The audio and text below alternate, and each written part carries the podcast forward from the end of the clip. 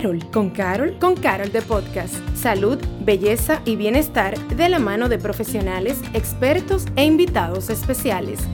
Con Carol de Podcast. Bueno, y este es un episodio súper, súper especial que nosotros en Con Carol de Podcast estamos cada vez más convencidos de que tenemos el propósito de llevarte el mejor contenido. Y por esto, para nosotros es de mucho orgullo y felicidad tener con nosotros no a uno, sino a dos personas, las cuales entre los dos tienen tanto que compartir y sobre todo tanto que brindarnos a nosotros los que vamos a tener el privilegio de escucharles. Primero, darle su privilegio como tal al Señor Puro Cruz, quien está con nosotros, y además está con nosotros también Paloma de la Cruz. Entonces, con ellos estaremos hablando acerca de emprendimiento, acerca del papel de Don Puro en la vida de Paloma y cómo su influencia la ha ayudado a ella a llegar a ser todo lo que ella es. Así que, bienvenidos a nuestra casa con Carol de Podcast. Hello, ay, qué linda Patricia escucharte introducirnos de esa manera, pero yo de inmediato me surgió una pregunta, papi, ¿por qué tú colocaste en tu Instagram puro cruz y no puro de la cruz? Porque ahorita la gente cree que yo me lo inventé, el de la. Voy a tener que arreglarlo. ¿Se puede arreglar? Eh, Sí, vamos, después de aquí yo te ayudo con eso. Ahora sí, señores, mi papá del otro lado, acompañándome por primera vez en un podcast. Yay, lo logramos. Nada, gracias. Eh, como siempre, eh, yo creía que yo iba a hablar primero, pero habló Palo- Paloma. que ya ahí El papá puede- de Paloma, no, no. Ya ahí se puede ir. La hija de Purito. La hija teniendo de una Purita. idea. ¿sabes? Y yo quiero comentar esto porque me acaba de pasar, de verdad. Don Puro, explíqueme lo que usted hace con la gente cuando le preguntamos. ¿Usted es el papá de Paloma? ¿Qué usted hace con nosotros? bueno, yo me quedo mirándolo a los ojos y le digo, ¿el papá de Paloma? No.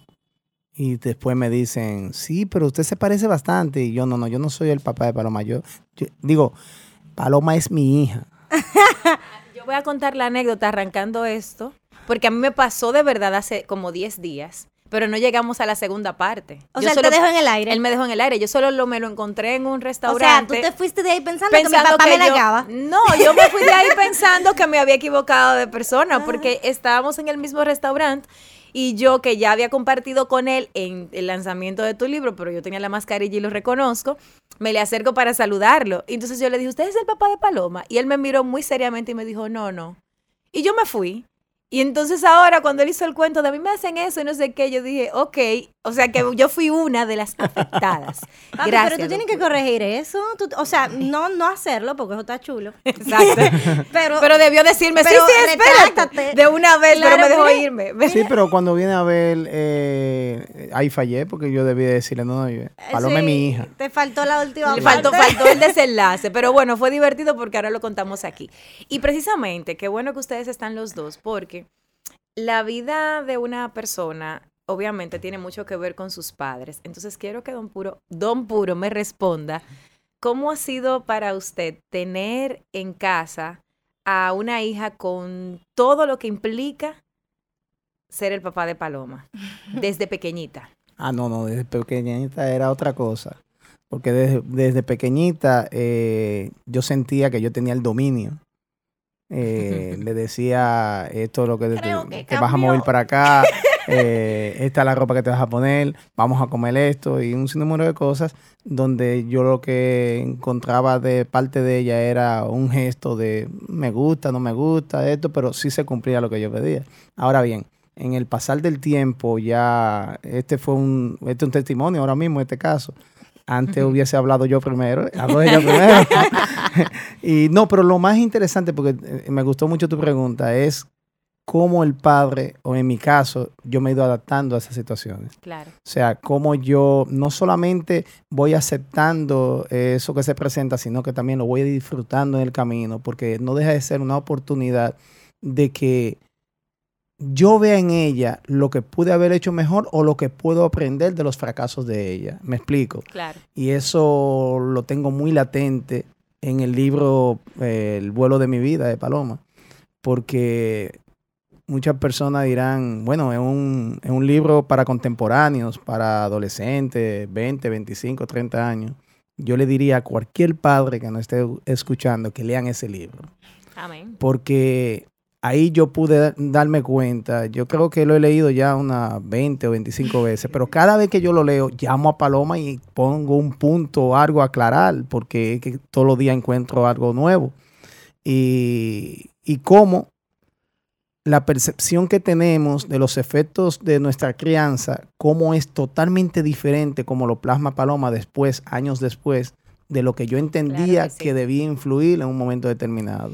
Y qué bueno que usted menciona eso. Y entonces esta pregunta es para ti, Paloma, porque verdaderamente yo leí el libro también, yo lo leí, eh, yo lo compré digital. digital y yo estaba de viaje cuando yo hice esa, esa compra. Recuerdo que lo leí como una amanecida y te escribí y todo. Y, y, recuerdo que hay muchas partes en el libro. sí. Cuando ella lo puso. Sí, yo leí. Sí. Y yo recuerdo que una de las cosas que más me llama la atención es las transiciones que Paloma tú viviste dentro del vuelo de tu vida hasta el momento donde tú plasmas. Entonces, en el momento donde estamos y después de escribir un libro, de ser la creadora de una marca como lo es PDL, pero también tenemos la escuela y todo lo demás, ¿cómo ha sido de influyente la disciplina inculcada por Don Puro para que tú hoy seas el resultado de esas enseñanzas, pero con tu propia dinámica y tu propio vuelo? Y de hecho, yo creo que en la misma pregunta em, tú diste la respuesta, porque siempre que me veo de frente con esa influencia que pudo y sigue teniendo papi en mí, Em, el resultado del que hoy yo puedo celebrar, esa es la palabra, la palabra clave, disciplina. Yo de papi aprendí desde siempre. Yo creo que también tiene que ver con que él sea militar, gracias. Aunque veo en mi hermano unas cuantas diferencias. exacto. exacto. no, no creo. Hay que, hay que averiguar qué fue lo que pasó ahí. Yo creo que más bien fue como los ingredientes que yo pude elegir de ambos de mis padres.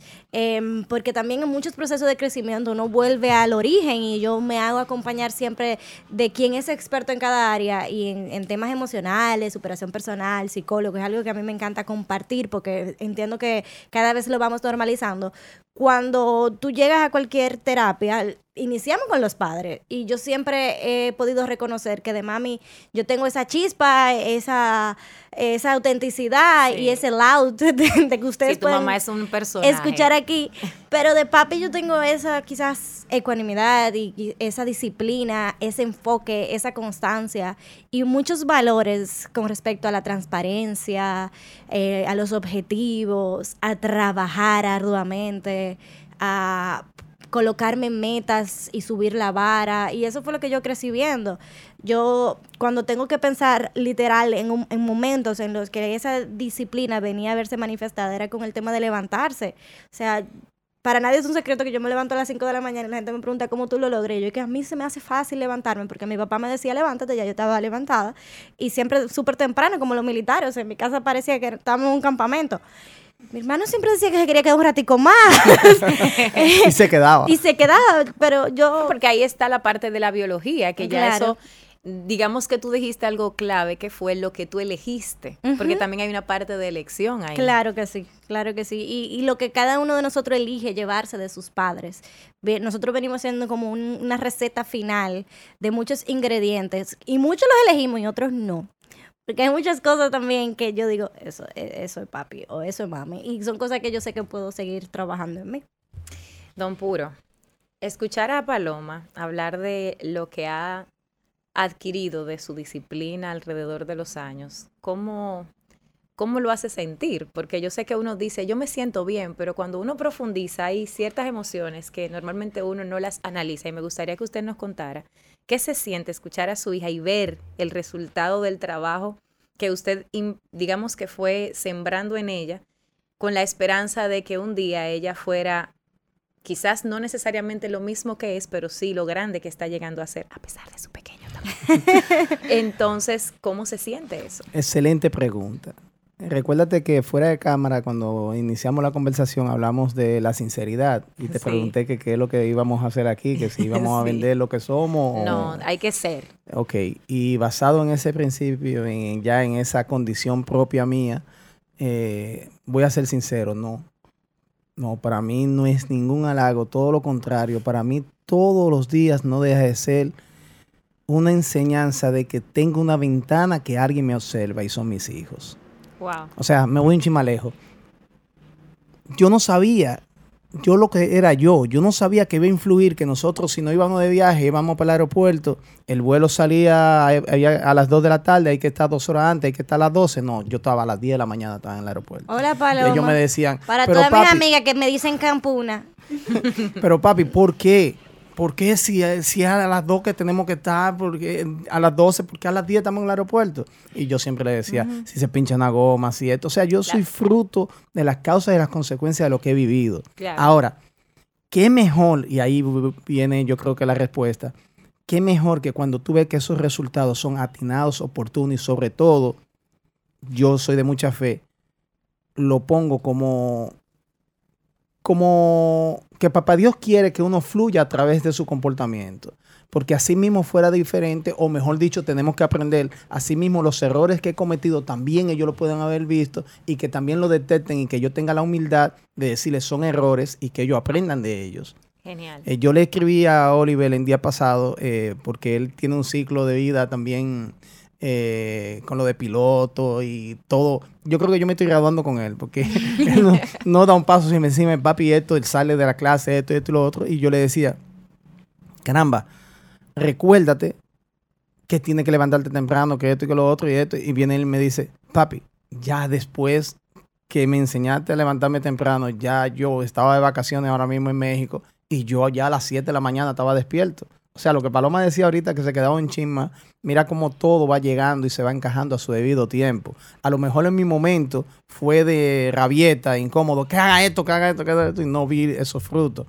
Y, Y ahora lo puede ver. y ahora lo puedo ver y, y aprender de que, y eso se lo digo a cualquier padre que nos esté escuchando, que siempre hay una ventana abierta. Y esa ventana abierta es un hijo, es un seguidor, es alguien que está siguiendo tus pasos.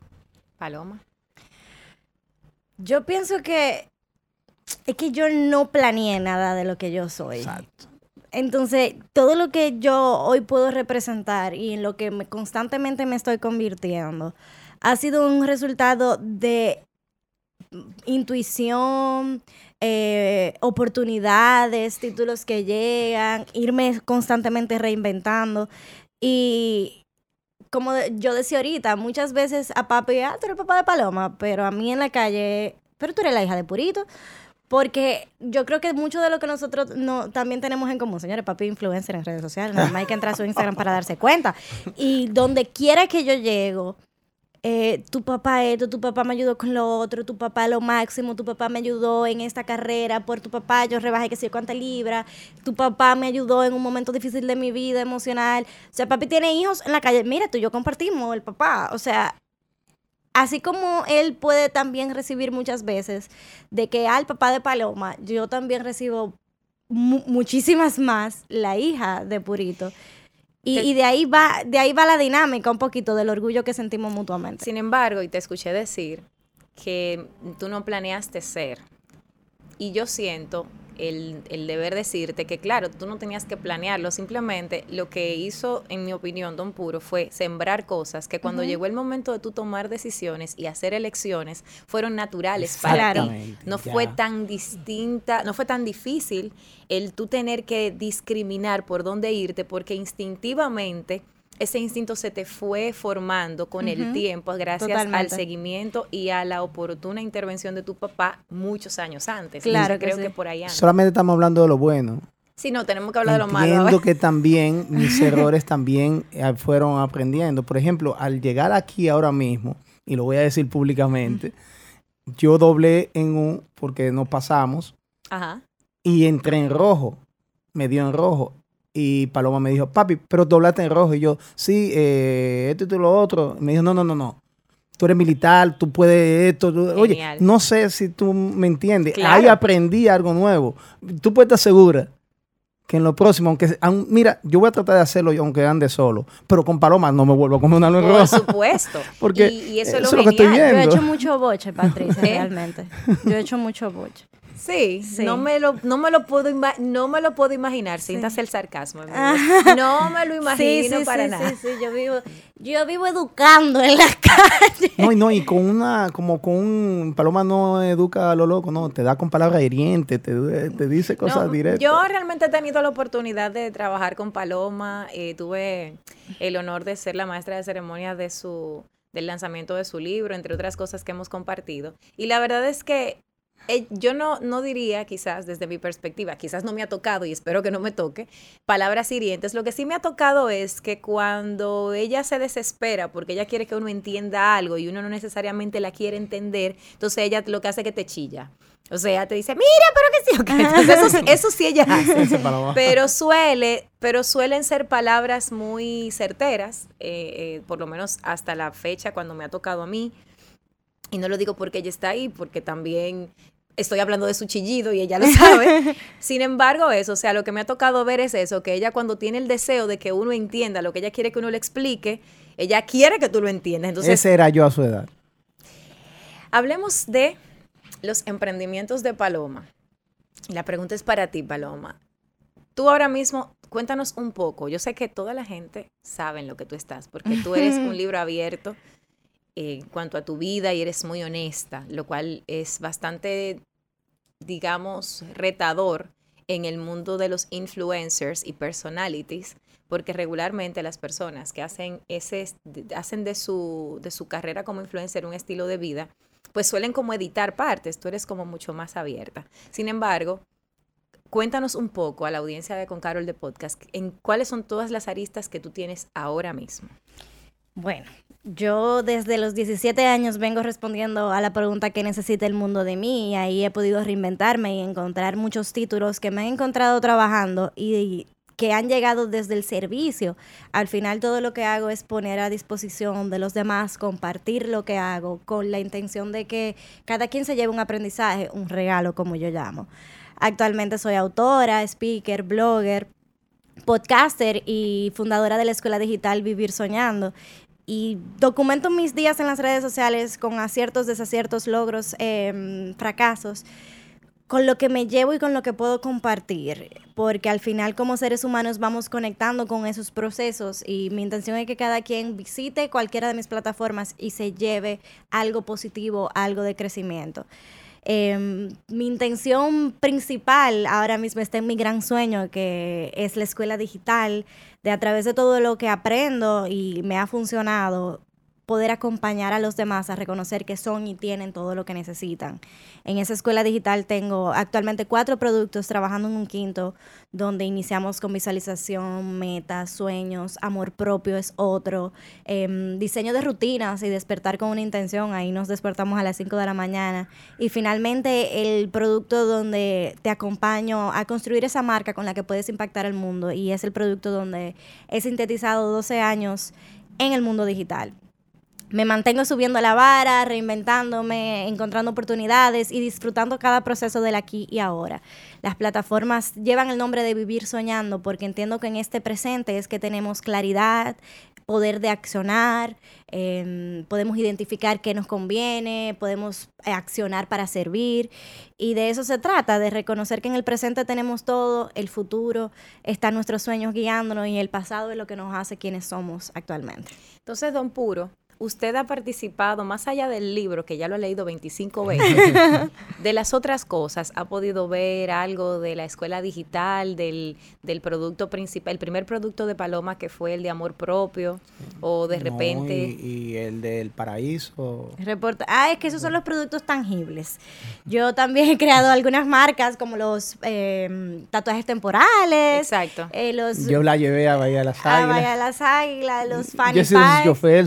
Por supuesto, por supuesto. Sí, en este mundo del emprendimiento hemos hecho muchas cosas. Ahora mismo mi enfoque es muy digital, pero ya he transcurrido ese, pa- ese paso de, de los productos tangibles. Le acabo de canalizar algo que tienen por ahí, una sorpresa, un viajecito. Ahí Genial. vamos. Sí, papi siempre es un gran soporte y siempre está dispuesto. Tú sabes que no tiene nada que ver con el tema, pero yo me he puesto a identificar mucho cómo cada quien ama y recibe amor.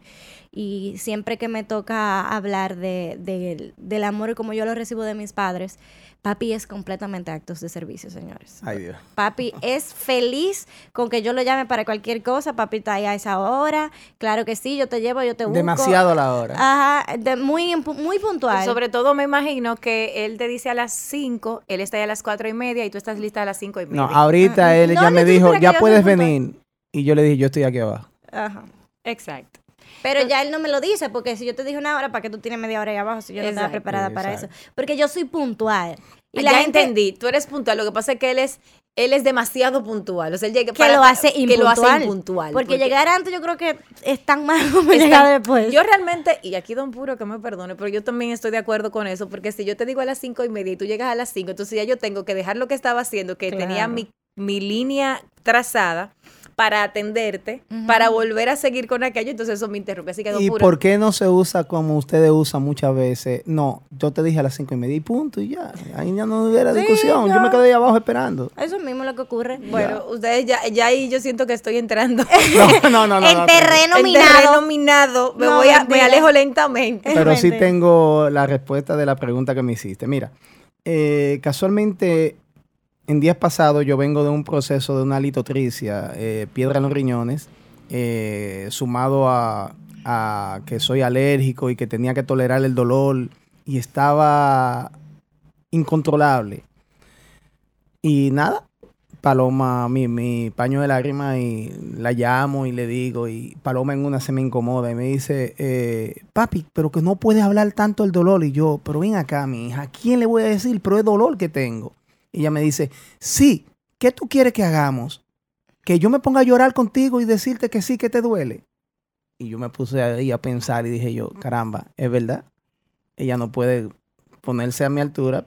Yo le estoy pidiendo que me entienda el dolor que tengo y no debo no dejo de ser un aprendizaje de todo lo que ella va viviendo, que yo ella va predicando con el ejemplo y que lamentablemente también yo soy parte porque yo estaba esperando que lo que me iba a decir era, ay papi te duele, ve". no no, no si pasarle la manito. Sí, lo que pasa es que también dentro del esquema del- de lo que Paloma ha aprendido en el mundo, más allá de del emprendimiento, ya lo que tiene que ver con coaching es que nos enseñan a, digamos, a buscarle la- la- el lado positivo a las cosas, no engañarnos, pero sí definitivamente no podemos No, quedarnos en, positivismo, en sí, la claro. inacción. No, Entonces, y a repetir que estamos bien, estamos bien. ¿Cómo tú vas a estar bien con un dolor que está llevando quien te trajo? Vamos a ver, Paloma, no lo No, lo que pasa es que yo, yo soy muy de solución, de moverme, de accionar. Entonces, yo lo escuché cuando él tenía el dolor, la primera, la segunda, la tercera, pero ya, ¿qué vamos a hacer con el dolor? Hay que irte a buscar por operarte, vamos a operarte. ¿A qué clínica te vamos a llevar? Ven, Exactamente. vamos. O sea, ya. Ya está bueno porque no podemos seguir nadando en una situación que no es, estoy escuchando una solución. Exacto. Hermano, ¿usted sabe lo que pierden los riñones? Y yo soy de ahí. Yo soy de ahí, yo soy de, ok, ya se acabó. Y de verdad yo me doy muchos permisos. Y yo me recuerdo que hasta te lo comenté a ti cuando nos conocimos. Yo soy una persona que si me siento que tengo que dormir, yo puedo perfectamente cancelar reuniones y decir, no me siento en un estado óptimo, porque yo me escucho muchísimo. Y ahora mismo en teoría, que fue lo primero que dijo Edgar cuando me vio, tú no estás de vacaciones. Yo estoy de vacaciones en teoría. Entonces como que en esa mismo darme darme el permiso, estoy muy clara de que uno no puede vivir sumergido en una queja o en una situación, hay que Claro. buscarle la solución a todo. Vamos a entrar ahora en un tema un poquito más de, de la primera vez que Don Puro vio, ¿verdad? Porque no estamos hablando de los emprendimientos actuales digitales que ya todo el mundo tiene acceso. Recordemos que hace unos años el- esos productos tangibles no eran tan del, del- tan público masivo, era para públicos más, más pequeños. Sin embargo, Paloma ha tenido tienda de ropa, tuvo una oficina, tuvo eh, los tatuajes. Yo recuerdo que la primera vez que yo supe de Paloma fue en una revista que la vi con un asunto de unos tatuajes dorados, que yo la vi en una foto que estaban ella, me parece que Airam. en un Reportando del paraíso. bueno, yo no, no, no recuerdo el nombre del asunto, pero sí recuerdo que uno de los tatuajes que ella tenía se lo había puesto como en la espalda. O sea, eso es lo que yo recuerdo, que para mí fue como, como extraño porque era dorado. Bueno, la primera vez que usted vio en Paloma ese instinto de negocios, ¿qué, ¿cómo fue esa, esa Excelente pregunta. emoción? Eh, fue la, la primera vez, yo creo que, para ser honesto, fue cuando la única vez en mi vida que le di una nalga. Ella se recuerda. Nunca se lo va a olvidar, porque estábamos en un hotel de fin de semana Y, ¿Cuántos años ella eh, tenía? ella tenía como Seis. tres, eh, no, cinco, cinco o seis. Cinco, seis. Sí, cinco o seis años. La cuestión es que Paloma se nos ha perdido. Y busca Paloma, y busca Paloma, y Paloma para acá, y Paloma para allá. Entonces su mamá, que la que la conoce, sabe que me mete 220, mm, 240 y Estaba- Paloma. ya, estaba, ya estaba nervioso el ¿Sabe dónde estaba Paloma? ¿Dónde? Vendiendo. En la tarima, Paloma estaba en la tarima bailando, dirigiendo a lo que estaban bailando, con 5 o 6 años. Y ahí yo, dentro de Pero mi con micrófono rabia, en mano. la nargada Con y micrófono todo, en mano. exactamente. Que fue lo más lejos que uno tenía. Uno buscó a Paloma en todos los sitios del hotel menos. y ella estaba a en el plena espectáculo, vista. No, y a plena vista. O sea, estaba escondida a plena vista porque ella estaba ahí adelante. donde ahí. Después de la ira y de todo, yo vine y dije por dentro de mí, oye, pero qué potencial, tiene un liderazgo la niña. Y Genial. todo eso se fue confirmando. Después hizo un campamento que se llama Soldadito 2001. Ella Eh, creó un sí, campamento. sí, no, no, no, no. No, no, no, no, Yo, Tú lo yo- tomaste. yo era el encargado del campamento y yo dije, ven acá, pero déjame, yo entré a mi hija y llevé a Paloma. Era un campamento militar. eh, Pero para niños. Para niños, exacto. Y para no cansarte el cuento, Paloma fue la escogida para definir, para Definir, definir la, la, palabra, de atención al presidente. presidente de la República en ese momento. Wow. Incluso lo dijo que el capitán que la llevó me dice, comandante, mire, en ningún momento ni titubió ni nada. Oye, eso fue Genial. como que se lo prendió. por decir. Yo nunca he Eh, vista al frente sacando pecho y sobre todo la mente en atención. Eh, Un sinnúmero de cosas. Y yo vine y dije, óyeme, ahí hay un potencial. Como Paloma, donde habían gente de 14 hasta de 16 años, ella con 12 o con 13, ella era la jefe del grupo. Eh, Cómo iba siempre dominando en el colegio, la veía que donde había un grupito de amiguitas, ahí era Paloma que decía, no, aquí que nos vamos a sentar, aquí esto, esto, esto es lo que vamos a comer. Y la y verdad es esto". que yo siempre fui, si había que hacer un discurso de jazz y leer, Era. Paloma, Si había que armar un baile, era Paloma. era Paloma. Si yo tenía que el discurso de graduación del colegio, la maestría de ceremonia de Mercadexpo en la universidad, Y me salió costoso porque había que comprar un vestido, Pero un por lazo. supuesto, no, por supuesto, porque ese liderazgo no era, o sea, ese liderazgo Claro. también tenía su- Acompañamiento. había que acompañarla que lidere, porque como así, no puede ser. cuando se fue, eh, siempre lo voy a recordar, cuando se fue para Bélgica. Sí, que vamos para allá, para el caso de Bélgica. No, señores, yo no yo dormí pensando en holandés. Todo el sueño yo estaba hablando holandés. Sí, pero eh, necesitaba una computadora. No, no, no fue una computadora cualquiera, fue Una una, Mac. Mac. Claro, porque Eh, ella no iba a ir para allá Y con cuando una- llegó, eh, su hermanita ya eh, eh, la, la dobló la Mac con un pincho adentro y la pantalla se rompió. Y cuando llegó, ya yo le había regalado otra Mac. O sea. Paloma ha sido una inversión desde su nacimiento. Muy bien. unos lazos que yo no sé cómo era que se lo ponían porque la cabeza se le doblaba. Paloma nació con la cabeza. Paloma, en el vuelo de mi vida, este, tú cuentas varias cosas muy personales.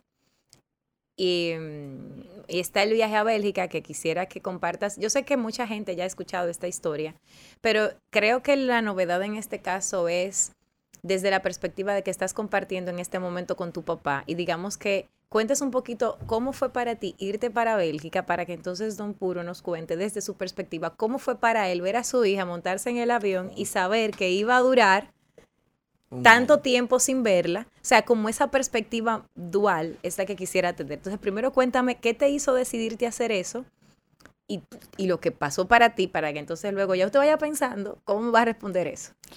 Yo siempre fui muy apasionada con conocer nuevas culturas, porque mientras yo estaba en el colegio aquí, yo estudiaba inglés lunes y miércoles, francés martes y jueves, me llegué a poner en italiano los sábados y yo disfrutaba mucho el tema de conocer diferentes eh, perspectivas, gastronomías, idiomas y siempre estaba buscando películas de cine alternativo y eso, independiente, de diferentes lugares. Em, cuando un día conozco a alguien que me cuenta de AFS, una institución que propicia intercambios culturales, y yo a los 17 estaba como en ese proceso de rebeldía de que yo no soportaba a mi papá y a mi mamá, creo que a todo el mundo le pasa. Claro. Y yo lo que quería era irme. Y yo apliqué. Me dieron familia automáticamente. Y realmente papi y mami siempre me dieron mucha libertad a lo que yo quisiera. Y yo llegué donde ellos diciéndole yo apliqué, me aceptaron y me voy. Me engañó. Y yo así mismo llegó el día de irme. Eh, cuando me, me iba ese día fue la primera vez que experimenté un ataque de pánico. Yo no sabía qué era lo que me estaba pasando porque para mí yo estaba feliz de que me iba. Y después yo llegué allá e hice mi vida. Yo soy, yo me adapto muy rápido. Yo me adapto muy rápido y es muy raro. Yo no extraño y eso puede escuchar raro. Yo me adapto y de repente estoy haciendo mi vida con mi realidad en ese momento. Puede que eso cambie, a lo mejor ya yo voy para los 30 y puede que yo comience así realmente extrañar. Pero yo allá lo que quería era que me dejaran vivir. Entonces papi, mami, todo el mundo llamando, llamando. Y yo, miren, yo vine para acá para desconectarme, vivir una experiencia completamente diferente. Y el estar atado a ustedes no me lo permite. De hecho, yo ya tenía un iPhone aquí, yo tenía 17, entonces eh, las plataformas de WhatsApp y de comunicación directa ya existían.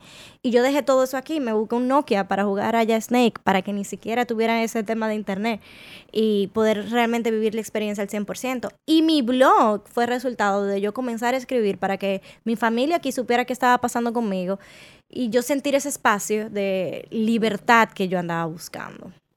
Don Puro, usted escuchó la explicación de Paloma. Ahora yo quiero desde su perspectiva, ¿cómo fue para usted las dos cosas. Uno, dejarla ir en un contexto donde no fue algo que usted orquestó, sino que fue una información que le llegó y le dijeron, me voy, dejarla ir. Y dos, también esa parte de quiero desconectarme, quiero vivir esta experiencia y necesito mi espacio. Cuenta. Es que fue un engaño. Eh, fue un engaño donde yo vine a darme cuenta, fue en el libro eh, El vuelo de mi vida porque hasta el sol de, ese día que yo leí en su libro, que fue lo que más me impactó, yo entendía que Paloma se había ido con una sonrisa y un deseo de que fue ella. Y te voy a hacer rápidamente, te voy a contar todo lo que pasó. Eh, sus ahorros eh, para su universidad comenzaron desde su nacimiento. Yo siempre, todos los meses, una cuenta para esto y esto y esto, esto es para su universidad. Un día me sale ya habíamos pasado por un proceso ya de su mamá, de divorcio y de cosas, y pasaron, tú sabes que esa metamorfosis es bien traumática y que ella tuvo que vivir las consecuencias de ello eh, por la inexperiencia de los padres o por mejor dicho, la no saber enfrentar la situación sin que ello eh, lo sea lo menos traumático posible. Eh, pero lo más lejos que yo tenía todavía inocentemente era que ante mi dolor o cualquier comportamiento eventual que tenga por las razones que ya te expliqué, eh, iba a tener un despecho de paloma de que de quererse ir de viaje porque no soportaba la situación o, o porque un escape que tenía que tener. Claro. Y me dice que sus ahorros de su universidad, que ella necesitaba ese dinero. Yo digo, no, pero no, con eso no se negocia, no, eso es tu universidad. Y me dice, no, es que ya yo lo necesito porque yo pienso irme a... Ella hizo todo. Sí, ellos Paloma hizo, ella misma hizo todo. Es más, yo vine a conocer la FS ya montado en mi vehículo el día que íbamos a pagar eh, el viaje. Wow. Que me recuerdo yo que por la calle ahí atrás, paralela a la Kennedy. Vengan, llévenme que tengo un campamento de preselección. ¿A qué? Para el año que me quiero ir. Ahora, eso sí, de ahí para allá sí yo estuve presente en todo, porque estamos hablando que, de que yo con mi vida militar y paranoico y cosas, siempre pedí ir para Europa, mi hija, mi cosita bella, el sol de mis ojos. Oye, que yo si hay algo que me pone a mí bruto y me va a llevar a otro contexto, es si algún día me le pasa a esa niña. Claro. O sea, yo visualicé de todo. El celular, ella no, no se iba a montar en ese avión sin yo tener una plataforma de comunicación de saber de Paloma. Y más para una, una familia que yo nunca sabía. ¿Y cómo lo hizo si ella dejó el iPhone ahí? Ahí es que voy. No, pero no, no fue tan fácil. Yo, hasta amigo de la Interpol, o sea, usé herramientas mías que me den paz para yo ir averiguando y sabiendo las cosas o por lo menos tener una reacción, una contracción rápida ante cualquier evento que no esté planificado, que era lo que yo pensaba que podía pasar en cualquier momento. Incluso, incluso cuando Paloma se fue, yo siempre tuve ahí eh, en backup un pasaje. O sea, este dinero es para si yo tengo que salir huyendo a, buscar a mi muchacha. Eh, bueno, la cuestión fue que se le da el dinero, ella se va a su supuesta experiencia eh, esa frase me dolió en el alma porque yo recuerdo que la llamé como la tercera vez ya en 15 días y me dice, papi, me estás llamando mucho. Y yo, pero ven acá, en 15 días te he llamado tres veces, eso es mucho. O, o a ti se te, se te está olvidando la agonía que tú le has dejado a uno aquí. Lo de que hecho, uno a mí no me gusta hablar por teléfono. lo que uno, lo que, lo que uno ha pensado, lo que le pasa por la Sigue mente. pasando actualmente. Y todo. Papi, escríbeme por Y WhatsApp, me por favor. dice la famosa frase que me ha dolido toda mi vida, déjame vivir mi experiencia. Porque eso es muy bonito y qué bueno que lo voy a decir en público ahora, porque nunca se lo he dicho a ella. Eh, sí, está bien vivir tu experiencia, pero ¿y la mía? Exacto. ¿Y mi experiencia como papá? Chao. ¿Y mi experiencia de la luz de mis ojos, de mi inversión de vida? Que venga a pasar algo y que yo venga a sentirme que ese algo pasó porque en un momento determinado yo no lo enfrenté como debí de hacerlo. Dime, Mm. explícame. ¿Esa es la forma de conocer el fracaso? Yo no quiero que sea así. Yo quiero agotar todos los recursos a mi alcance para evitar que esa enseñanza sea lo menos traumática posible, por lo menos intentándolo. Pero lamentablemente Paloma no lo ve así. Los hijos, no voy a hablar de Paloma, los hijos no lo ven así. Y qué bueno que la pregunta va directa a mí y mira que no la estoy mirando para no, No, es que yo pienso que lo interesante de haber hecho la pregunta es precisamente la posibilidad de ver las dos pers- perspectivas. Claro. Porque normalmente uno como hijo ve las cosas desde un lugar que tiene el, eh, nos asiste el derecho como hijos de verlas desde ese lugar. Pero como padre, si ahí me pongo del otro lado, porque yo soy mamá de un niño de 7 Qué años. linda, qué bueno. Como madre está la otra perspectiva, la de hasta dónde debo ser, debo permitir, hasta dónde debo poner reglas, hasta dónde debo hacer las cosas. Y yo creo que lo bonito de que ustedes escuchen esto de ambas partes en este momento y que quizás lo puedan discutir más adelante con otro, en, otro, en otro lugar un poco más abiertamente es que para ella quizás en ese momento fue chévere el poder tomar esa decisión No. para, y, y- y qué bueno. Para mí Y fue un el- año traumático. y el resultado para ella se ha visto en todo lo demás que ha pasado en su vida, como el hecho de ella haberse dado esa oportunidad y que ustedes se la dieran, para ella le ha significado muchísimo en su vida, pero para ustedes también, al mismo tiempo y sin embargo, a ella en algún punto, aunque quizás ahora todavía, Paloma no lo experimente porque no es mamá, pero eventualmente llega, porque uno después se da cuenta del por qué ciertas decisiones que nuestros padres tomaron se vieron de tal forma o saben de tal manera, o sea que confíe. eh, date cuenta de algo. Paloma se fue de aquí con 16 años, 17 años. O sea, yo todavía había parte jurídica para yo decir no va. Y si yo decía no va, no va. Claro. Porque la firma mía tenía que estar ahí, no solamente era de su mamá, no. Tenía que tener eh, los dos. Sí, es así. Entonces, basado en eso que tú estás diciendo, sí, por fe puedo decir que el Señor iluminó y guió todos sus pasos, porque esas rodillas se pelaron todos los días de orar y de pedir, porque ellos no lo ven. Ellos nada más ven un sí, un no de un papá que fuñe o que no fuñe, que es permisivo o que no. Ahora, ¿qué es lo que nosotros somos? Nosotros somos fruto, consecuencia de, de nuestra vida, de nuestra formación, de lo que hemos sido. Entonces, yo no soy paranoico. Yo me entiendo que yo soy reservado o que he aprendido de lo que he vivido o de lo que he visto en los demás. Porque la historia está bien hasta ahora, pero hubiese sido totalmente diferente si la familia que le hubiese tocado Claro. había un enfermo sexual, hubiese pasado esto, un, un maltrato. No sé si tú me entiendes. Claro. Estamos hablando de que cuántos kilómetros. Yo recuerdo que en una mi- la mamá me llamó y me dijo, mira, ¿tú sabes algo de tu hija? Y yo, ¿y qué pasó? Oh, ella tiene dos semanas que no hemos hablado, que sé yo qué.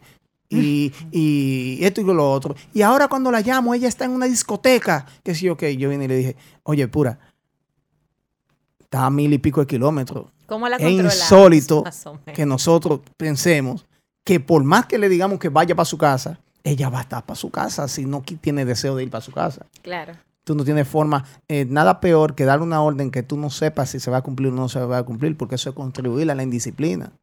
Y ahí yo soy sumamente cuidadoso. Claro. Eh, ahora, ¿qué si papá Dios no oyó? Porque eso no viene de ella. Para mí eso es sublime. Que ella sea merecedora de esa confianza Amén. y que asimismo cuando tenga sus hijos pueda aplicar eso, los pros y los contras, los dos, porque usted se gana esa confianza. Claro. Usted se gana. A lo mejor mm, Oliver la ha tenido, pero yo lo voy a frenar un chin más. Claro. Porque varón y cosas ya uno tiene que manejarlo con otro tipo de estilo. Pero en conclusión, yo creo que ese emprendimiento de Paloma para mí ha sido más enseñanza para mí que para ella misma. Paloma, en tu libro y me refiero mucho al libro porque todo el que lo leyó sabe que como que es el mejor resumen. El De que quiera todo. saber de ti, que vaya al libro, lo lee y después de ahí que siga. Que parta. ¿Verdad? Viene segunda parte. Sí, hay una, hay una, me imagino, ¿verdad? Porque tiene que ser el segundo vuelo o algo por el estilo. Voy a ser la maestra de ceremonia. Claro que también. sí. Ah, ok, ya te quedo aquí.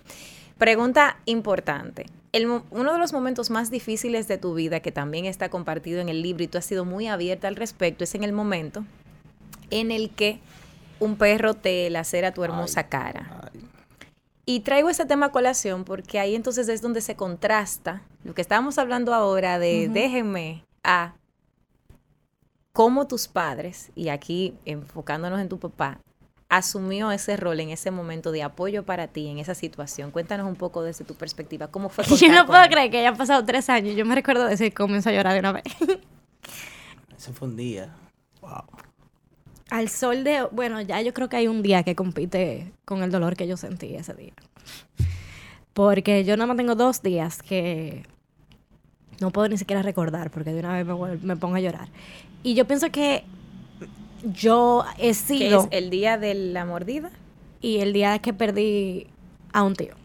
Ok. que fue realmente el- la muerte que, que más he sentido y que por eso venía a decirte, al final de cuentas, con mis dos días más difíciles, yo puedo reconocer que he sido muy privilegiada por Papá Dios. Amén. Porque decir que un peor día de mi vida es perder a un tío a los 28 años, cuando 28 años han pasado y yo no había tenido Y esa, gran experien- tío. esa experiencia.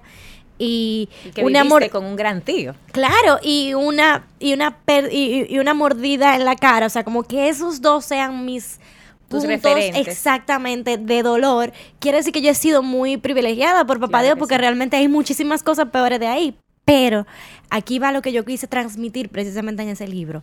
El dolor de cada quien es el dolor de cada quien. Y el dolor de una persona no es comparable con el dolor de otra. Así es. Y nosotros tenemos que entrenar esa empatía de entender que nadie sabe lo que está pasando más que el que lo está pasando. Y en ese momento yo fui muy juzgada, por ejemplo, de que gente que decían cosas muchísimo peores que le habían pasado y yo contrale, pero esta es la peor que me ha pasado a mí, de este es que puedo hablar.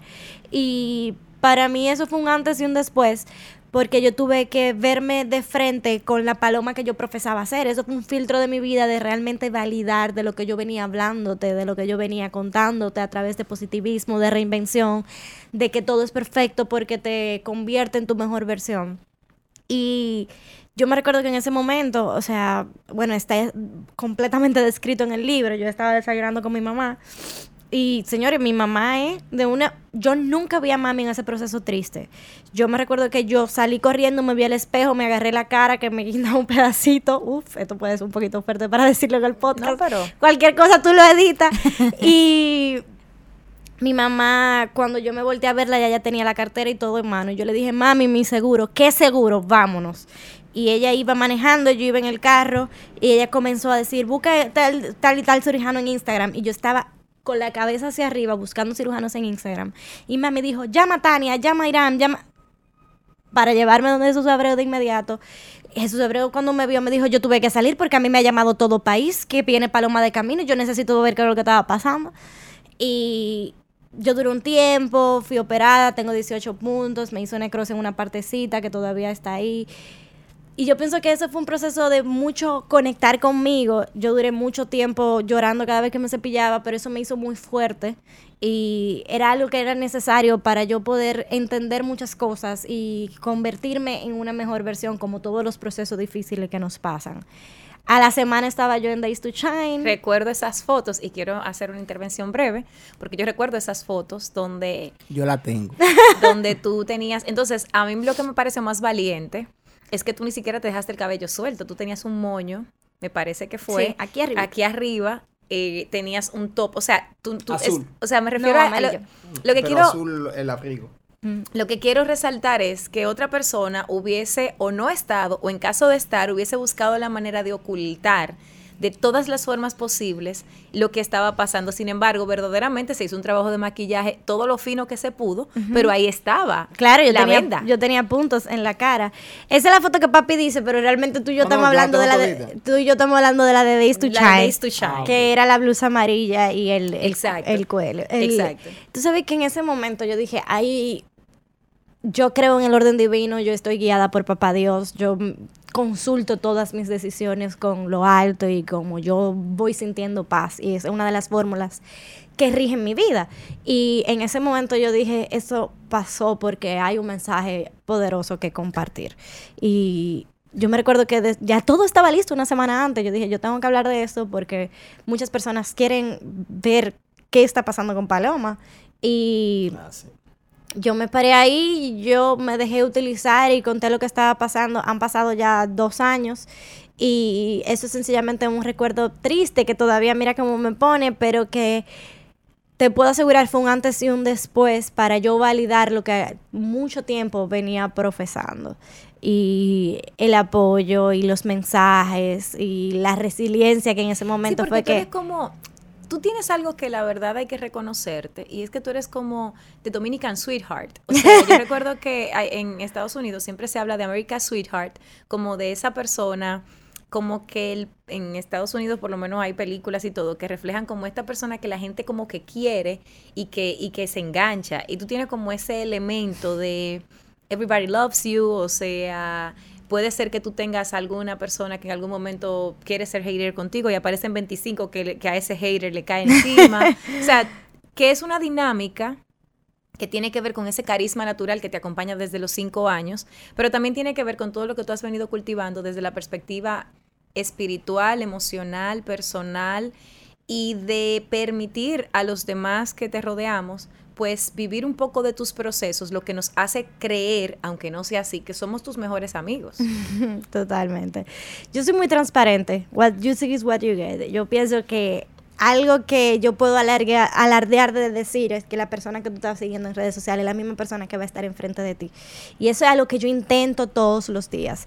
Eh, yo estoy trabajando mucho en esos temas de buena o mala influencia y el título de influencer y, y cómo ha venido eso a, a ser ahora mismo un tema de conversación en mundos mercadológicos, publicitarios, para lograr colaboraciones, pero realmente es algo que siempre ha existido. Claro y mira sí. cómo iniciamos ahora conversando como la influencia de mi papá en mi vida. Claro. Ahora lo determina para el título influencer quizás seguidores y likes y yo voy completamente en desacuerdo con eso. Es una persona que tiene la capacidad de ser referencia para otra y, y eso tiene que ver mucho también en el gremio en el, en el que tú Claro has que sí. validado lo que tú estás hablando. Y a veces las esa influencia, y Don Puro es un reflejo de eso, porque Don Puro, más allá de ser el papá de Paloma o más allá de ser el militar, es una persona que, por ejemplo, cuando yo no sabía que él era tu papá, yo seguía una cuenta que se llama Los Corredores, que en algún momento tuve la intención, tuve la intención de, de- de meterme en ese grupo, finalmente nunca lo hice, eh, por razones diversas.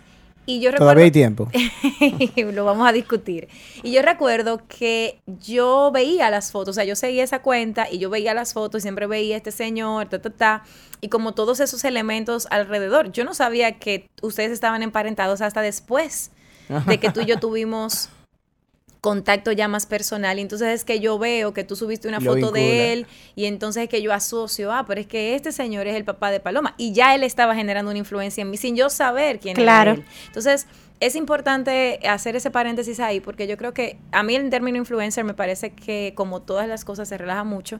Eh, sin embargo, más allá de ser influencer desde la perspectiva de lo que la gente puede ver y cómo la gente puede y cómo esa persona puede influenciar a los demás a tomar decisiones es cuál es el impacto que tú dejas en la vida de cada persona que tú tienes alrededor partiendo de lo que tú das, partiendo del servicio que brindas y partiendo de la persona que eres.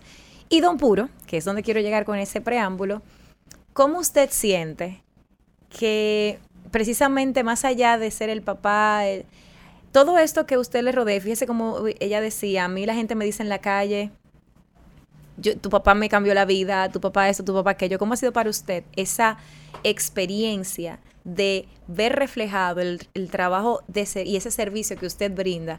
¿Cómo los demás se verdaderamente han permitido que sus vidas cambien a partir de los aportes que usted les ha ido dando? Lo he mirado como un compromiso.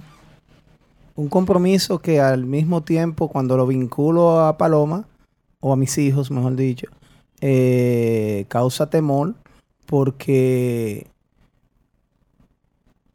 ¿qué tal si en un momento determinado nosotros llegamos a vivir solamente para influir a los demás y dejamos de vivir nosotros? Exacto. ¿Qué tal si, si todo lo que hacemos es una pantalla, como que todo es color de rosa porque vivimos ya de eso y eso es lo que debemos influir? No, no. Papá Dios me ha dado la satisfacción de yo saber que en mis hijos no es así. Porque tú comenzaste primero la pregunta con Paloma de la mordida del perro. Yo puedo dar como testimonio, decirlo, tocando madera, de que mi hija es otra persona después que la mordió ese perro y que si en algún momento ella, su trabajo ha sido influir en los demás vendiendo un producto que a lo mejor no sale de ella, que lo aprendió en un libro, esa mordida de ese perro le enseñó con vivencia propia que lo que salga de su boca tiene que ser lo que siente. Amén. Porque la mejor forma o la, la mejor la madre de la virtud es el agradecimiento, pero la mejor forma de tú demostrándolo es haciéndolo. Tú no haces nada con ser agradecido dando la mano. Tú tienes que demostrárselo. Y cuando tú tienes un público de seguidores y tú le demuestras mediante tu dolor el agradecimiento que tú le tienes a Dios por la vida, por todo lo que hace, es la mejor de la enseñanza. Y con la pregunta que me hiciste de, cómo yo lo absorbo como un reto, ¿por qué? Porque así mismo como me dijo Paloma ahorita, eh, no debes de hacer esto porque hay gente que te está mirando tú tienes que saber que también que tus hechos, así mismo como tú has cultivado una vida recta, como le digo yo a mis hijos, yo tengo 14 años que no ando ni con una arma de fuego. Yo no tengo nadie atrás de mí. Genial. Que a lo mejor pudieran decir, ah, Purito pudo haber tenido poder, Purito tuvo en tal sitio, pudo lo otro. Pero Purito no tiene enemigos. Purito no tiene ahora mismo ningún tipo de amenaza, eh, que se sienta con temor de que lo vengan a llamar, de que lo molesten. Genial. Eh, por una mala actuación en su vida, gracias a Dios. Asimismo, yo sienta que para yo lograr eso, para yo tener ese comportamiento, ha sido porque he sentido el temor de que esas ventanas, esos ojos que me miran, puedan tener una desilusión o un fracaso. Bueno, ya para finalizar, porque esta conversación yo creo que hubiese sido genial que lo hubiésemos hecho para lo menos para tres partes, porque quedaron muchas preguntas. Y mm, quiero saber si en algún momento ustedes contemplan hacer algo juntos. Y no me refiero a que tú le acompañes a él, él a ti, no, no me refiero a... Ambos son influencers, de una u otra manera, guste, guste la palabra o no, pero es lo que es. Y ambos pululan el uno en el, o sea, alrededor de la, como de la vida del otro, no solo como padre e hija, sino también como que se interconectan. Entonces, si no lo han considerado, si es algo que en algún momento contemplarían para emprender algo juntos. Ah, yo digo que sí. Y si yo digo que sí, ya papi dice que sí. solamente dos personas. ¿Para, para qué mentirles? solamente dos personas me sacan a mí de contexto y me ponen como un niño de siete años. Y son mi mamá y Paloma. Yo no puedo durar, señores, lo voy a decir públicamente, yo no puedo durar cinco minutos hablando con Paloma. De una vez, o sale a relucir una fortaleza de ella o una debilidad de ella o una fortaleza mía diferente, una debilidad mía diferente a la de ella. Eh, y yo creo que ahí es donde está la fortaleza de nosotros. Porque conociendo esas penalidades, siempre nos hemos dejado ayudar. Porque qué mejor que nosotros poner este tema ahora mismo. Y te aplaudo a ti como moderadora que ha podido saber guiar y que donde pueda comenzar mi criterio pueda terminar el de Paloma y donde pueda terminar el de Paloma pueda comenzar el mío. Gracias. Y esa sinergia, eh, lograrla de esa naturaleza. Yo, yo pienso que sí, yo pienso que sí, porque tenemos que ser agradecidos a Papá Dios y enseñarle a través de nosotros, de nuestro testimonio, a tantos padres que tienen esa lucha interna diario, diario, de cómo cargar con su cruz de los hijos que le tocaron, pero sobre todo a que los éxitos y los fracasos marquen como una experiencia que pueda servir a los demás. Bueno, además está decirles que esta es su casa de ambos. Estamos más que felices, agradecidos y honrados de haber podido ser parte de esta conversación donde no solo hemos conocido, no solo hemos conocido a una paloma hija, sino también hemos podido ver esa persona que ha moldeado a esa paloma hija, que es la que todos, como yo dije ahorita, amamos, que es la que todos respetamos y sobre todo que todos queremos ser su mejor amiga porque tiene tanto que aportar. Gracias, don Puro, por tomarse su tiempo, por ser tan abierto, tan honesto, tan transparente y sobre todo por criar a una persona que entonces está emulando ese nivel de honestidad y transparencia. Y Paloma, gracias por prestarnos a tu papá, este, por venir, por estar aquí y sabes que también Carol gracias. es tu casa. Gracias. Con Carol de Podcast. Señores, muchísimas gracias a ustedes por escucharnos, gracias por el favor de su sintonía y nos reencontramos en un próximo episodio de Con Carol de Podcast. Gracias por acompañarnos a Con Carol de Podcast. Nos escuchamos en un próximo episodio.